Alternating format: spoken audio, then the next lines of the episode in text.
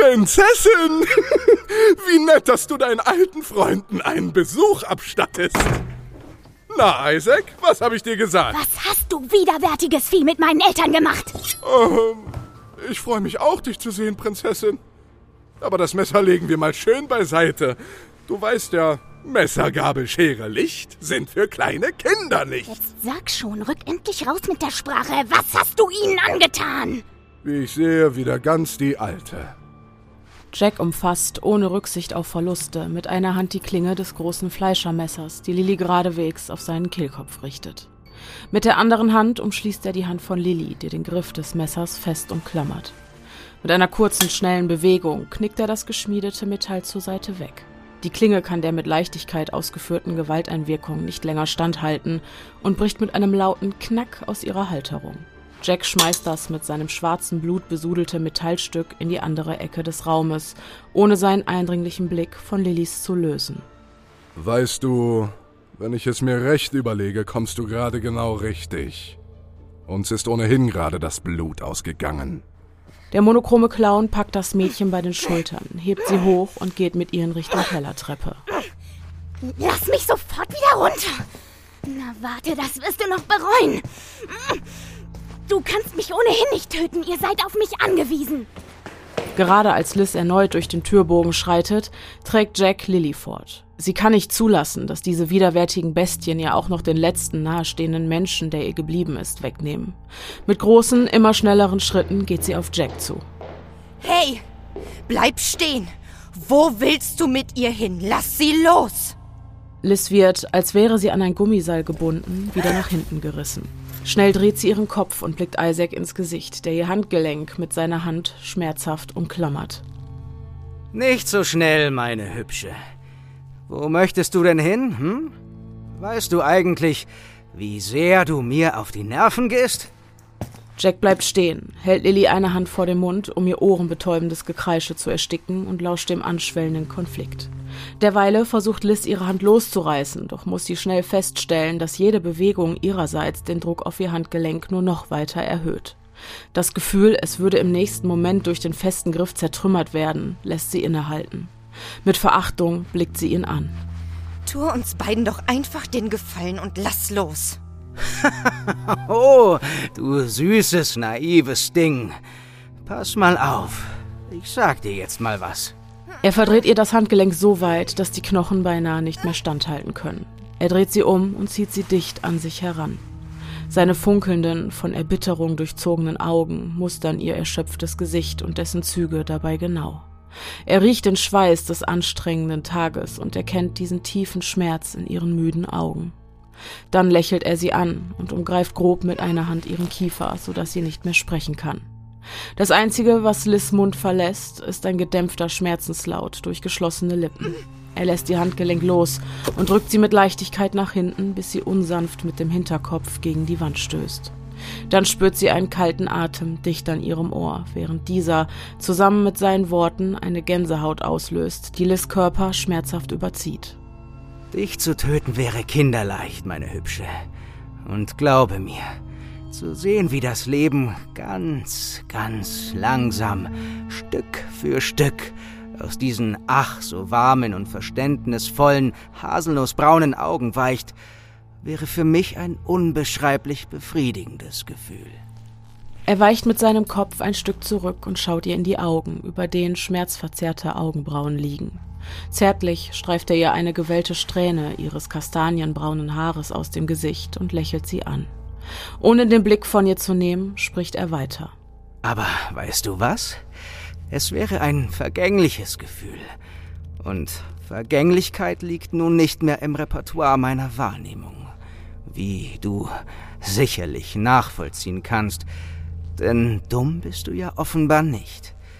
Und weißt du, was noch besser ist als die Vorstellung, dir dein demütigendes und erbärmliches Leben zu nehmen? Er hält inne und beobachtet, wie sich ihre Augen langsam mit Tränen füllen. Kein Ton gibt sie von sich. Ich bleibe hier und ich werde dich immer wieder besuchen können, nur um mit anzusehen, wie du weiter existierst. Denn, seien wir mal ehrlich, Leben kann man das schon lange nicht mehr nennen. Folter, die du erleidest, weiter atmen zu müssen, obwohl du mehr verloren hast an den besinnlichen Tagen, als ein Mensch ertragen kann, ist so viel größer als alles, was ich dir antun könnte, ehe du letztlich stirbst. Vor allem. Welch Ironie! Das Beste an der Sache ist noch immer.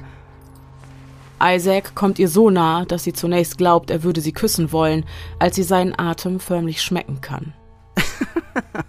du bist ganz allein schuld daran. Du und dein großes Bedürfnis dieser liebreizenden Göre, die sich deine Nichte schimpft, etwas ganz Besonderes zu schenken. Und was gibt es Besseres als einen ominösen Springteufel aus dem verstaubten Antiquitätenladen einer schrulligen Frau? Still fließen Tränen aus ihren Augenwinkeln und laufen über Isaacs Hand, die noch immer ihren Kiefer umfasst. Und soll ich dir noch was verraten? Ich verspreche dir, wenn du versuchst, dir das Leben zu nehmen, ich werde da sein. Immer nur um dich zu retten, nur um dich weiter sterben zu sehen. Autsch.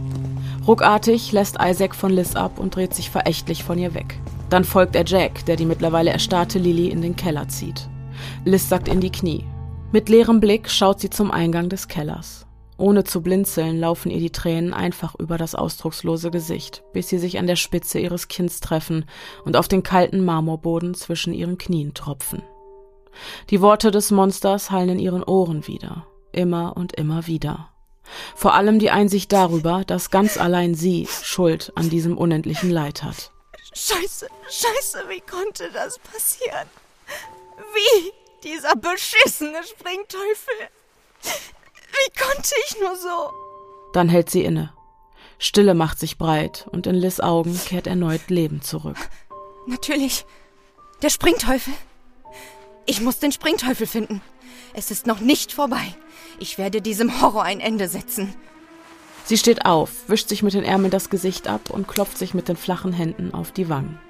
Dann rennt sie los. Auf dem Weg zum Auto fügt sie die Puzzleteile zusammen. Das Mädchen verscharrt in nassem Sand mit einer Spieluhr in der Hand. So lautete es in diesem grotesken Rätsel. Schnell setzt sie sich hinter das Steuer und denkt nach. Ihr Notizbuch. Hastig holt sie es aus dem Rucksack, überfliegt alle Informationen, die sie über Jack und Isaac hatte finden können, bis sie endlich über dieses eine Detail stolpert, das ihr den nächsten Hinweis bietet. Der Ort, an dem Isaac Grossman beerdigt wurde. Der Motor springt an und Liz fährt los.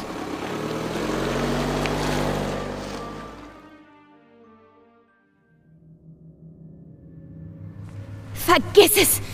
Du kriegst mein Blut nicht. Wollen wir wetten? Mit dem sich windenden Mädchen in seinem festen Griff betritt der monochrome Clown, dicht gefolgt von Isaac, einen kargen Kellerraum.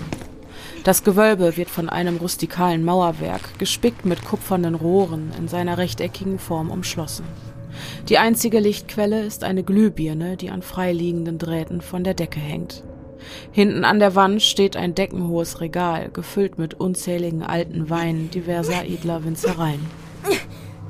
Während Isaac die sich heftig wehrende Lilly festhält, bedient sich Jack an einem roten 1955er Merlot. Mit den Zähnen zieht er den Korken aus dem grünen Glas und dreht die Flasche 180 Grad um die eigene Achse. Die dunkelrote Flüssigkeit ergießt sich in einer großen Lache auf dem Fußboden und verteilt feine Sprenkler an der Wand. Och, Jack, der gute Wein. Echt jetzt? Du machst dir Sorgen um den Wein? Dann leck ihn doch vom Boden, wenn er dir so wichtig ist. Was hast du, freche Göre, da gerade gesagt? Isaac löst seinen Blick von der Weinlache am Boden und wendet ihn langsam dem Mädchen zu, dessen Arme er mühelos mit einer Hand fixiert. Hörst du schlecht? Ich habe dir eine Frage gestellt. Du sollst deinen Wein wie der räudige Hund, der du nun einmal bist, vom Boden auflecken. Während sich der rote Handabdruck seiner Ohrfeige sowohl auf Lillys als auch auf seiner eigenen Wange in einem zarten Rot abzeichnet, starrt der vor Zorn rasende Isaac dem vorlauten Mädchen mit einem gefährlichen Lodern in seinem ohnehin schon irren Blick tief in die Augen. Na, warte, du Miststück. Dir werde ich... Schluss damit! Als würden sie unsichtbare Ketten nach hinten ziehen, reißt es die beiden Streithähne auseinander.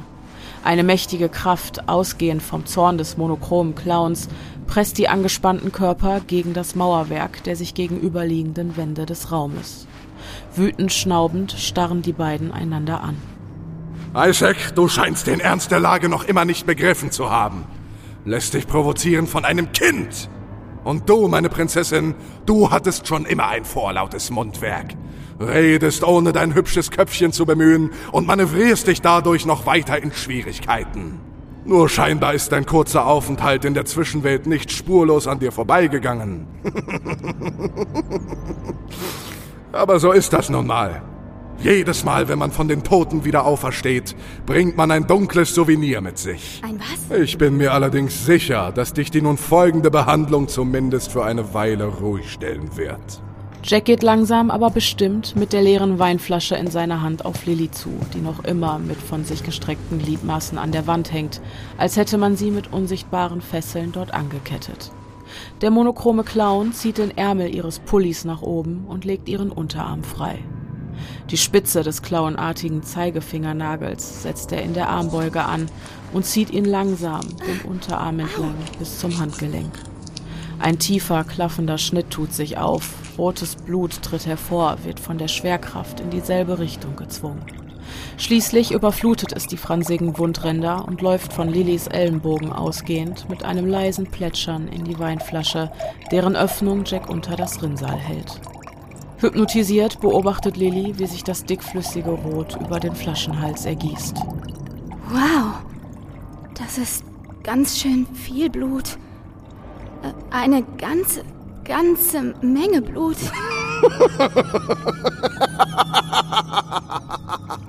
Nicht doch, Prinzessin. Du hast doch nicht wirklich geglaubt, dass ich blöffe. So gut solltest du mich doch mittlerweile kennen. Wie viel brauchst du denn noch? Ich weiß nicht, ob ich.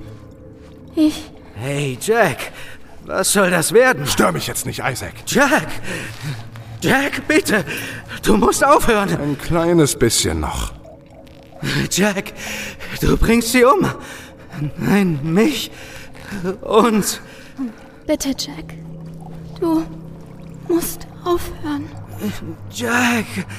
Ist ja gut, ist ja gut.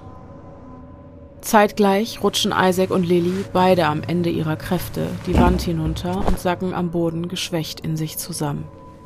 Jack hält sich die nun randvolle Weinflasche vor die Nase und dreht sie einige Male um die eigene Achse, während sich auf seinen schwarzen Lippen ein zufriedenes Lächeln abzeichnet.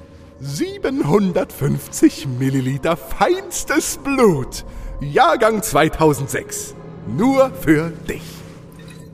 Mit begeisterter Miene geht Jack vor seinem am Boden liegenden Freund in die Hocke und hält ihm das Lebenselixier hin.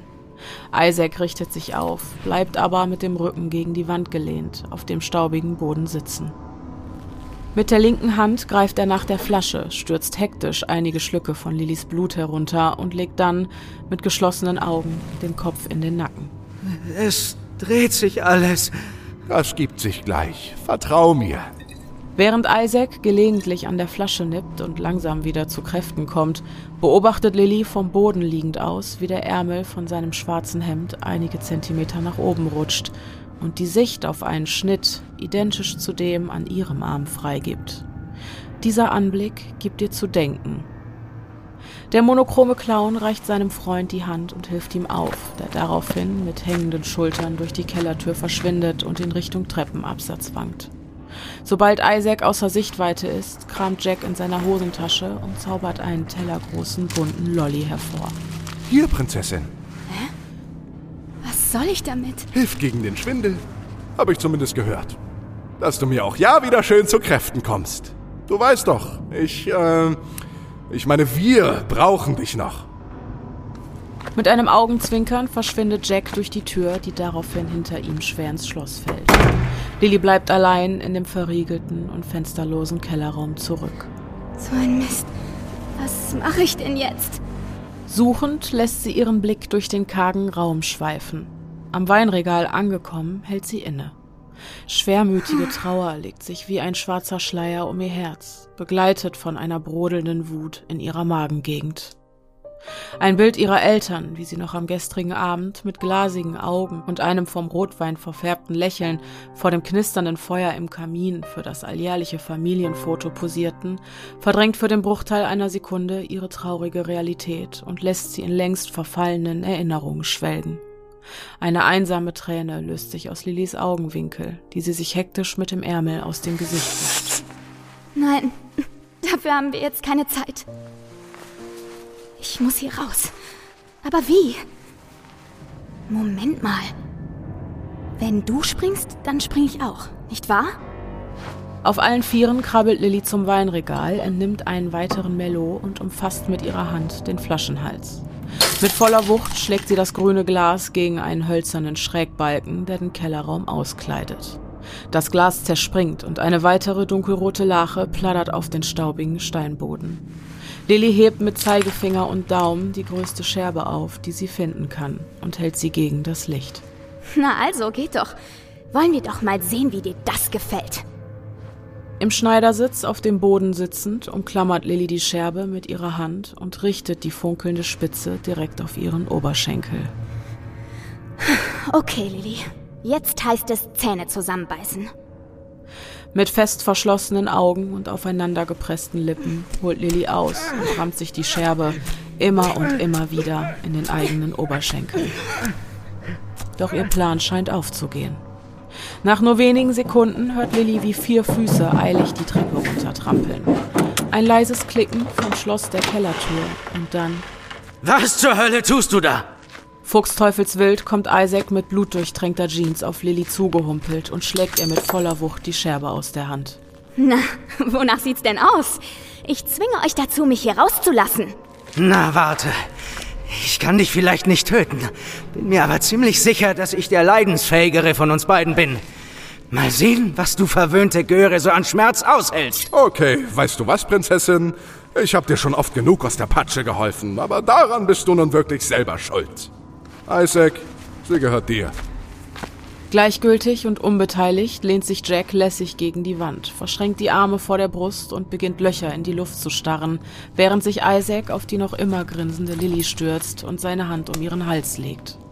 Weißt du, ich bin jetzt ein Waisenkind, schwer traumatisiert, habe keine Ambitionen und keine Ziele mehr im Leben. Bin, seitdem ich von den Toten wieder auferstanden bin, anscheinend nicht mehr ganz dicht, impulsiv und unberechenbar. Nenn mir also auch nur einen einzigen Grund, warum ich mir, sobald ihr mich wieder aus den Augen lasst, nicht mit der nächstbesten Scherbe die Kehle aufschneiden sollte. Wenn du also an deiner traurigen Existenz festhalten willst, lieber Isaac, dann schlage ich vor, ihr lasst mich aus diesem Keller raus und erweist eurer Besucherin die Gastfreundschaft, die sie verdient, denn ihr seid auf sie angewiesen. Isaac hält inne und wirft Jack, der immer noch an der Wand lehnt und als Reaktion auf Lillys Forderung genervt die Augen verdreht, einen verunsicherten Blick über die Schulter zu. Dann nimm sie meinetwegen mit nach oben, deinem physischen Wohlergehen zuliebe. Aber bitte, stopf ihr das Maul! Mit Gastfreundschaft hätte das aber auch nicht viel zu tun. Ich schwöre bei meinem Grab, sobald dieser Band zwischen uns gebrochen ist, werde ich dir zeigen, was Gastfreundschaft ist. Und zwar auf meine Art. Mit einem leichten Stoß nach hinten und einem abfälligen Knurren lässt Isaac von Lily ab, macht kehrt und verlässt wortlos den Raum. Jack sieht ihm nach, wie er allmählich in der Dunkelheit des Treppenaufgangs verschwindet, während Lilly, die nachdem Isaac von ihr abgelassen hatte, unsanft gegen das Mauerwerk getaumelt war, nun mit beiden Händen die roten Würgemale an ihrem Hals abtastet. So, als würde sie ihn auf seine Unversehrtheit überprüfen wollen. Also, der ist sauer. Und wenn schon. Vorbei am monochromen Clown geht Lilly durch die Kellertür hindurch, die Treppe rauf zum Erdgeschoss. Und wenn schon? Und wenn schon? Und wer darf das Blutbad am Ende des Tages wieder ausbaden? Der Clown. Die freche Göre hat ja keine Ahnung, was es bedeutet, Isaac Grossmans Zorn auf sich zu ziehen. Der gefürchtete Isaac Grossman. Ein Irrer. Zwei Irre. Äh, apropos, vielleicht sollte ich die beiden nicht so lange unbeaufsichtigt lassen.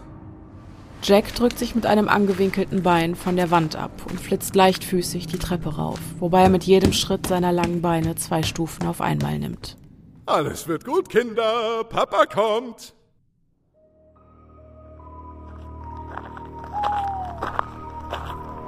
Wo ist denn dieses blöde Ding? Es dämmert bereits, als Liz den Highgate-Friedhof, der Ort, an dem Isaac Grossman beerdigt worden sein soll, erreicht. Orientierungslos und hektisch irrt sie durch das Labyrinth aus kleinen Trampelfaden, die sich zwischen den vielen Gräbern umherschlängeln. G wie Grossman. Haag, Hendricks, Michaelski, Brown? Also keine alphabetische Reihenfolge. Das wäre auch zu einfach gewesen. Vielleicht nach Jahreszahlen? 2012, 2004, 76, 99. Auch nicht. So ein Mist. Hier komme ich nicht weiter. Liz legt einen Zahn zu, die Zeit arbeitet gegen sie. Nicht nur, dass Lilly ihre Hilfe braucht, schon bald wird es auf dem Friedhof so finster sein, dass es nahezu unmöglich ist, die Namen und Jahreszahlen auf den teilweise stark verwitterten Grabsteinen zu erkennen. Denk nach, Liz. Na komm schon. Wo würdest du den meistgehassten Bürger Londons beerdigen? Einen Sexualstraftäter und Serienmörder. Aber na klar, am besten da, wo er und seine Schandtaten möglichst schnell in Vergessenheit geraten. Isaac Grossman konnte zu Lebzeiten nie gefasst werden. Welche Staatsgewalt gesteht sich schon gerne ein, versagt zu haben? Der Gong der angrenzenden Kirche zerreißt die Stille. Die Uhr schlägt fünf. Anstatt weiter ohne System kreuz und quer über den Friedhof zu irren, konzentriert sich Liz nun auf die abgelegeneren Gräber der Peripherie. An der Friedhofsmauer entlang läuft sie bis an das andere Ende des Friedhofs. Der Teil, der bereits stark verwildert ist. Über die Jahre hat sich die Natur die altertümlichen Denkmale wieder zu eigen gemacht. Efeuranken umschlingen die grauen Steine, auf denen in schnörkeliger Angleseschrift die Namen längst vergessener Seelen abgebildet sind. Mittlerweile muss sich Liz einen Weg durch dichtes Gestrüpp und ausladende Gewächse mit kräftigen Dornen bahnen. Der Mond steht bereits hoch am Firmament und taucht die Szenerie in ein gespenstisches, kühles Licht. Liz Aufmerksamkeit wird vom silbrigen Mondschein auf die kahle Baumkrone einer offensichtlich uralten Trauerweide gelenkt, die sich von der sonst so tristen Bildfläche abhebt. Ja, das ist es. Das perfekte Versteck. Hastig setzt Liz ihren Marsch durch Dickicht und Geäst fort, den Blick starr auf den ausladenden Baum am Horizont gerichtet. Je näher sie ihm kommt, desto mehr glaubt sie, zwischen dem kargen Geäst einen weiteren Grabstein sehen zu können, auf dessen Oberfläche sich das Licht des Mondes ablegt, wie ein Schal aus feinster Seide. An der Trauerweide angekommen, bahnt sich Liz mit beiden Händen einen Weg durch die von der Baumkrone herabhängenden Äste, an denen sich, durch die gemeinsam mit der Nacht hereingebrochenen eisigen Kälte, abertausende im Mondlicht funkelnde Eiskristalle gebildet haben. Als sich die nebelige Wolke ihres Eisatems, die ihr die Sicht verwehrt, im Schall und Rauch der Nacht verliert, fällt Liz Blick auf einen mickrigen, verwitterten Grabstein. Isaac Grossman, 1793 bis 1820. Es stimmt tatsächlich. Oh Gott, Lilly, was haben sie dir nur angetan? Fassungslos schaut Liz in das zwei Meter tiefe Erdloch zu ihren Füßen. In seinem Inneren der aufgebrochene Sarg mit rostigen Metallnägeln gespickt und dem Liz nur allzu bekannten Kästchen. Entschlossen steigt sie das Grab herab und greift nach dem Springteufel. Neugierig wendet sie ihn einige Male in ihren eigenen Händen und betätigt schließlich ein weiteres Mal die metallene Kurbel. Wieder ertönt diese schrecklich verstimmte Melodie, dann das Klicken und dann. Mit einem leisen Quietschen öffnet sich der Deckel. Liz hält den Atem an, doch abermals starrt ihr nichts als eine gähnende Leere entgegen. Puh. Erleichternd, aber auch irgendwie einleuchtend. Was hatte ich auch erwartet? Wenn der Prophet nicht zum Berg kommt, muss der Berg halt zum Propheten.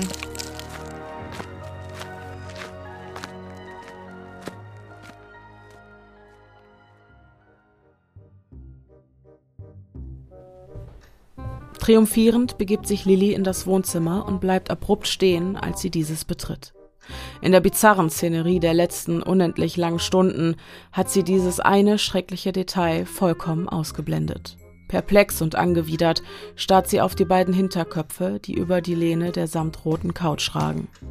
Isaac setzt sich an den langen Esstisch und sieht sich unbeteiligt das Sammelsorium an potenziellen Waffen auf der Tischplatte an. Wie gern er doch rausstürmen würde, um seinen Frust irgendwo abzulassen. Stattdessen aber fühlt er sich gefangen. Er traut weder Lilly noch seinem Freund so recht über den Weg. Und 200 Jahre tot zu sein sind mehr als genug, um zu wissen, wie köstlich es sich anfühlt, wieder mehr oder weniger lebendig zu sein. Aus dem Augenwinkel sieht er Lilly am Türrahmen stehen, den Blick starr nach vorn gerichtet. Dann taucht Jack hinter ihr auf. Die Dame? Was können wir tun, um euren Aufenthalt in der Villa hereinspaziert, den Namen habe ich mir selbst ausgedacht, zu verzaubern? Isaac folgt ihrem Blick und schaut sich die beiden Toten an. Laut lacht er auf. Na, was ist denn los, kleine Göre? Hat es dir die Sprache verschlagen? Sind sie tot? Geh näher ran. Nimm noch ein Näschen. Langsam geht Lilly näher und läuft um die Couch herum. Beim Anblick der malträtierten Gesichter verdreht es ihr den Magen. Sie müssen weg! Schaff sie weg! Das Bild ihrer Großmutter drängt sich in ihr Gedächtnis und sie erinnert sich plötzlich an das, was sie zuvor getan hat.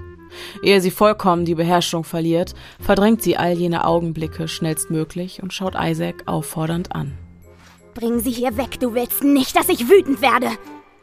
Isaac funkelt zunächst sie und dann Jack an, woraufhin Jack die Augen verdreht, das Fenster öffnet und die beiden Leichen kurzerhand entsorgt. Dann geht er auf die Couch zu, schnipst ein paar Gewebereste mit den Fingern von der Sitzfläche und bietet ihr einen Platz an. Bitte schön, ein sauberer Platz, damit die Prinzessin sich setzen kann. Da ist noch Blut drauf. Und was soll ich machen? Dir eine neue Couch zaubern? Könntest du es? Isaac betrachtet das Spektakel und lauscht genervt dem Hin und Her zwischen Jack und Lily. Bei den Göttern, pflanz deinen Hintern auf den verdammten Sessel daneben und halt endlich den Mund. Du hast schon genug angerichtet. Ich? Angerichtet? Das sagt ja wohl der Richtige. Bockig verschränkt Lily die Arme vor ihrer Brust, während Isaac und Jack sich in ein Gespräch vertiefen. Sie ist sich sicher, ihren Namen zu hören, aber hat ehrlich gesagt gar kein Interesse daran, zuzuhören. Irgendwie muss sie die Zeit totschlagen. Und wie könnte sie es besser tun, als ein wenig zu bohren? Sie setzt sich auf, dreht sich um, hockt sich auf die Knie und blickt über die Lehne hinweg zu Isaac. Dieser blickt immer wieder zu ihr herüber, bis er es nicht mehr aushält. Was willst du? Ich hab mich nur gefragt, warum du so bist. Wie? Naja, so unglaublich scheiße. Bitte was? Ich meine, was hat dich in deinem Leben damals, bevor du von deinem aller, allerbesten Freund ermordet wurdest, so verletzt, dass du so geworden bist, wie du bist? Was fällt dir eigentlich ein? War es etwas mit deinen Eltern? Wurdest du verprügelt? War es deine Mutter? Du kleine Göre bewegst dich auf unglaublich dünnem Eis. Hältst du dich für unnahbar? Glaubst du, du bist sicher? Noch definitiv, ja. Also weiter im Kontext. Ich habe mal gelesen, dass viele Psychopathen gar nicht als solche geboren werden, sondern zu solchen werden. Und wenn sie Frauen morden, dann wegen einer gestörten Mutter-Kind-Bindung. War das bei dir so? Währenddessen hockt sich Jack auf einen Stuhl, den er laut über den Boden zieht und mittig zwischen den beiden positioniert, ohne die jeweilige Sicht zu versperren. Wie bei einem Tennisturnier blickt er bei dem Wort Wechsel hin und her und holt eine Packung Popcorn aus den unendlichen Tiefen seiner Hosentaschen. Isaacs Körper bebt. Irre haften seine Augen auf dem Mädchen, das breit bis über beide Ohren grinst. Wow, Prinzessin! Ich wusste ja, dass du eine große Klappe hast, aber da bin ich ja schon fast beeindruckt. Das wird ja immer besser mit dir. Jack schaut entschuldigend zu Isaac und hebt die Hand. No offense.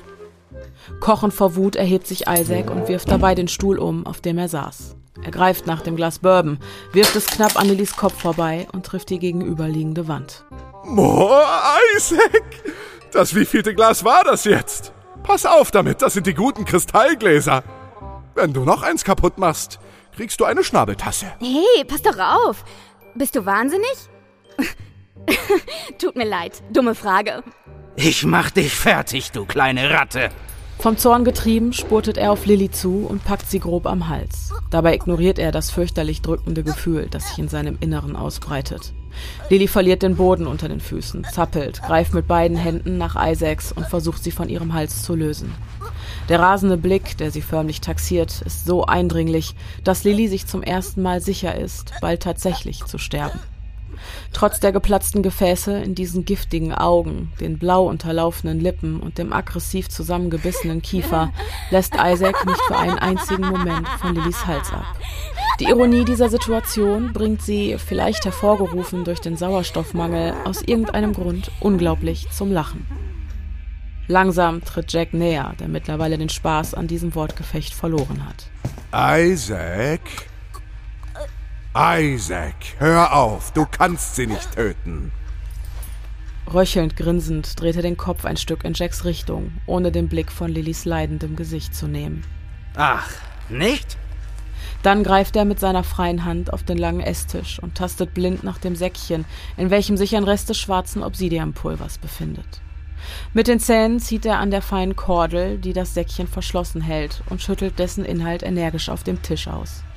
Dann greift er eine Handvoll von dem Pulver und wirft es vor das blutige Pentakel an der Wand neben ihm. Sofort beginnt sich das Portal zu öffnen. Das laute Surren erfüllt den Raum. Dann wirft Isaac Jack einen selbstgefälligen Blick über die Schulter zu. Du willst dein eigenes Leben opfern, nur um dich für die vorlauten Bemerkungen einer 14-jährigen Göre zu rächen?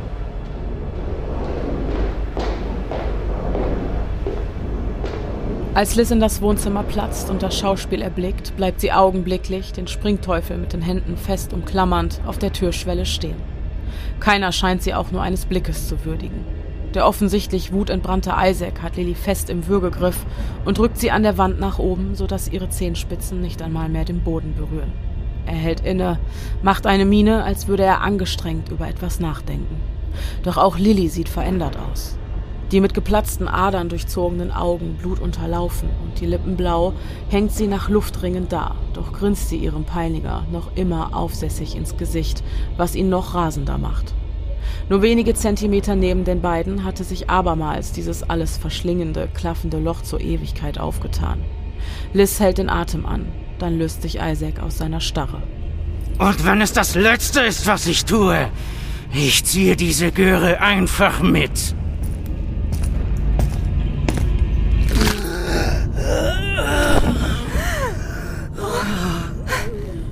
Es tut mir leid, mein Freund. Aber ich habe schon vieles sterben sehen. Doch nichts war so tot wie du. Wieso, Jack? Ich hätte die Augen nicht vor der Tatsache verschließen dürfen, dass du eigentlich schon vor mehr als 200 Jahren gestorben bist. Seit dem Tag, an dem du damals vom Internat zurückgekehrt bist, erkenne ich dich nicht wieder. Ich dachte, es könnte alles wieder so werden wie früher, aber ich habe mich geirrt. Deine Zeit ist abgelaufen. In letzter Sekunde, gerade noch rechtzeitig, bevor Isaac Lilly mit sich ins Verderben reißen konnte, schnellte die Hand des monochromen Clowns, der wie aus dem Nichts hinter Isaac aufgetaucht war, von hinten durch seinen Brustkorb. Während Jack diese letzten Worte an seinen einst besten Freund richtet, hält er sein zutiefst verdorbenes und vom Hass zerfressenes Herz mit der Hand fest umschlossen. Es ist Zeit, Abschied zu nehmen. Lebe wohl, mein Freund. Mit einem letzten Ruck reißt Jack das schwarze, verkümmerte Herz des Isaac Grossman aus seinem knöchernen Käfig, der rücklings nach hinten taumelt und in die Arme des monochromen Clowns fällt. Vorsichtig geht Jack in die Knie und wirkt dabei erstmals angreifbar, verletzlich, gebrochen. Isaacs leblosen Körper noch immer in den Armen haltend, schließt er mit der flachen Hand die noch immer weit aufgerissenen leeren Augen. Es tut mir leid dass ich dich nicht retten konnte. Ich, ich war zu spät. So tief in seiner Trauer versunken, bemerkt der monochrome Clown nicht, dass auch Lilly in dem Augenblick, in dem er Isaac sein Herz entriss, leblos in sich zusammengebrochen war. Doch so sehr es Liz auch zu ihr zieht, so weiß sie, dass das die Chance ist, auf die sie so lange gewartet hatte. Der Clown ist verwundbar und hat in einem unachtsamen Moment das Herz des Isaac Grossman, das ihm einst zu seiner Wiederbelebung verholfen hatte, einfach neben sich auf den Boden gelegt. Jetzt hockt er einfach nur so da und schenkt dem Herz keinerlei Beachtung mehr. Liz schleicht in das Wohnzimmer und stellt das Kästchen mit geöffnetem Deckel auf den Marmorboden. Dann nähert sie sich in geduckter Haltung und mit leisen Schritten dem monochrom Clown, bis sich Isaacs Herz in für sie erreichbarer Nähe befindet. Ein tiefer letzter Atemzug, denn jetzt muss alles ganz schnell gehen. Hey du, ich hab da was, das dir gehört.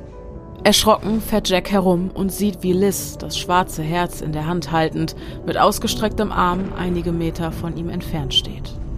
Nein! Das wagst du nicht! Und ob. Das ist für meine Familie, die du zerstört hast. Nein! Mit einem gezielten Wurf versenkt Liz das schwarze Herz des Isaac Rossman im Inneren des Springteufels und ohne zu zögern, nicht dazu bereit, seinen besten Freund für immer gehen zu lassen, springt der monochrome Clown ihm hinterher. Mit einem leisen Klick schnappt der Deckel des Springteufels zu und mit einem Mal hat der Spuk ein Ende. Doch Liz hat keine Zeit, um ihren Sieg zu feiern, denn Lilly liegt noch immer regungslos am Boden. Lilly, komm schon, meine Süße, bitte. In ihrer Panik fasst Liz Lilly bei den Schultern und fängt an, sie vorsichtig zu schütteln. Lilly, bitte, tu mir das nicht an. Plötzlich ist ihr so, als hätte sie für den Bruchteil einer Sekunde eine Regung in Lillys Mimik wahrnehmen können. Es war ihr so, als hätte sie geblinzelt.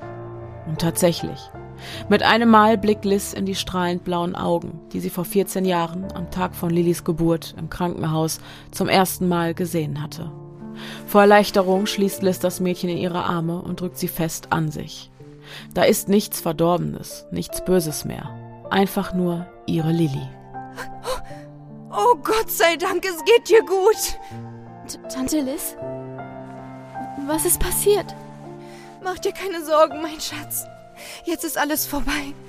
Der Spuk hat endlich ein Ende. Sind sie weg? Ja, das sind sie. Jetzt wird alles gut.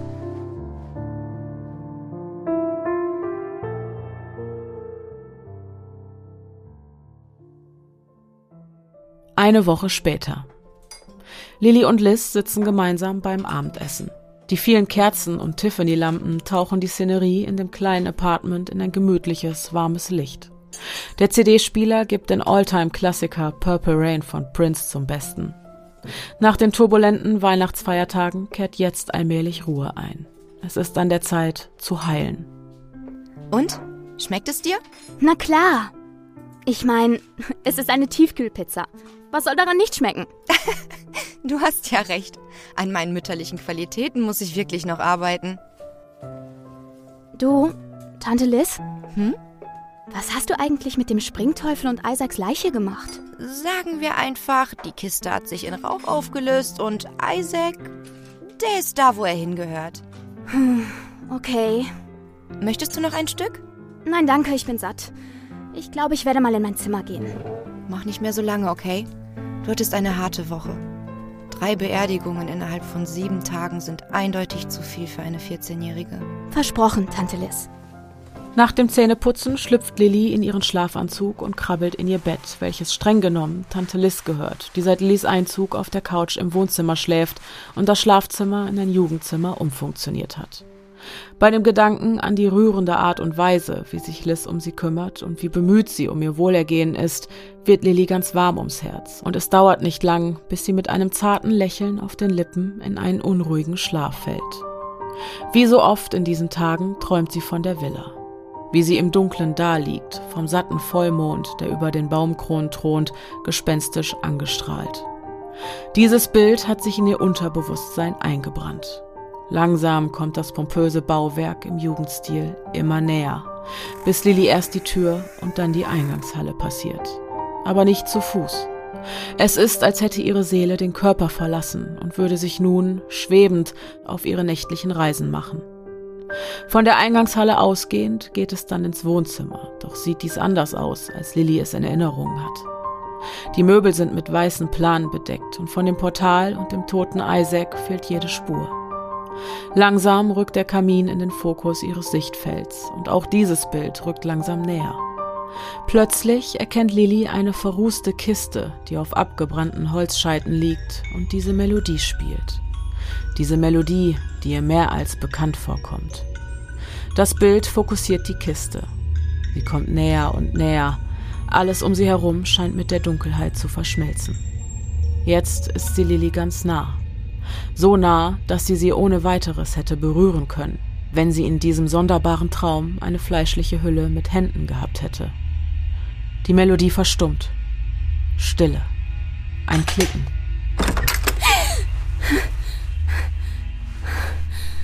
Hellwach und kerzengerade sitzt Lilly mit rasendem Herzen auf ihrem Bett und starrt mit weit aufgerissenen Augen in die Dunkelheit. Was für ein schrecklicher Traum. Oh, Lilly.